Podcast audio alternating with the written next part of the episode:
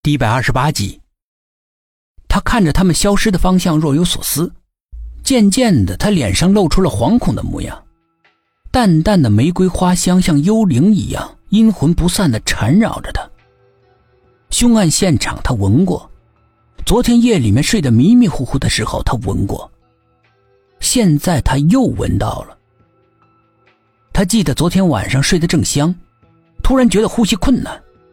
就像是有人勒住他的脖子，他从梦中挣扎着醒过来，那种感觉仍然没有消失，反而更加的真实。他想叫，但是根本就叫不出来，所以他以为他自己快要毙命的时候，不知道从什么地方窜出了一只黑猫来，在他身上狠狠的一扑，那种快要窒息的感觉才倏然消失不见了。空气中弥漫着浓浓的香气。玫瑰花香，死里逃生的他惊魂未定的按亮了灯，满房间都是白色的雾气缭绕。那只黑猫骤然的出现救了他一命，又骤然的消失不见了，让他心里面不由自主的惊慌。他的心里面陡然的升起了一种恐惧感，他感觉自己快要死了，这种感觉很强烈，就像是刚才窒息的感觉一样。真实，强烈，而且不知道为什么，他把自己的死还有楼上的凶杀案连在了一起。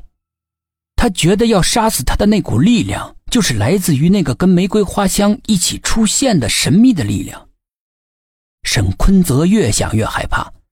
第二天一早，他就支走了妻子还有儿子，他不想连累他们。当他一个人坐在屋子里的时候。总觉得有一双眼睛在盯着他的一举一动。他虽然知道家里面除了他之外没有别人，可是那种监视的感觉非常非常的强烈，以至于他根本没有办法在家里面待下去。这个时候，他想起了薛品涵，能帮助他的也许只有他了。可是他不敢明目张胆的找他，他对于身边的那个女警心存疑虑，而且感觉很不好。他总觉得他让他害怕。至于为什么，他也答不上来。但是只要他一靠近，他就感觉到了死亡的威胁。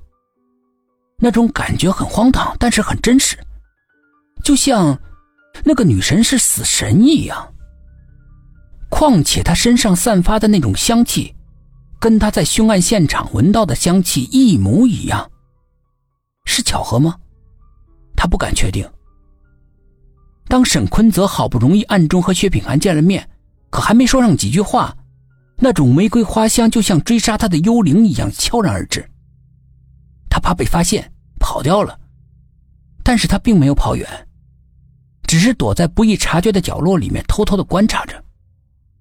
每当那女警回一次头，他的身体就不由自主的哆嗦一下。那种心悸的感觉让他再次的非常清晰的感觉到了死亡的威胁。难道杀死楼上的老太太那个人，真的是他？可他为什么又要杀死他呢？他百思不得其解。是不是自己太紧张弄错了？沈坤泽一路胡思乱想的回到了小区，刚进小区的大门，就碰到了邻居胡阿姨抱着她的小孙子走了出来。他习惯性的打了个招呼，也暂时收拢了一下自己内心的恐惧。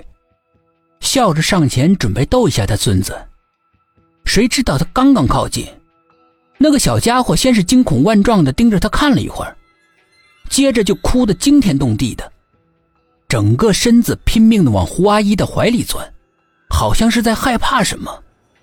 刚刚牙牙学语的嘴里面含糊不清的说着：“四四爷。”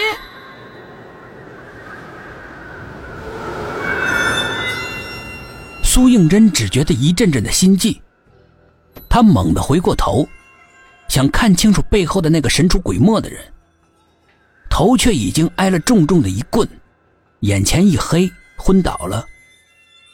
在他临失去知觉之前，一只涂着果绿色指甲油的纤纤的细手闯到他的视线里，印在了他的脑海里。一句话传到他的耳朵里：“搞定了吗？”世界一片黑暗，无声。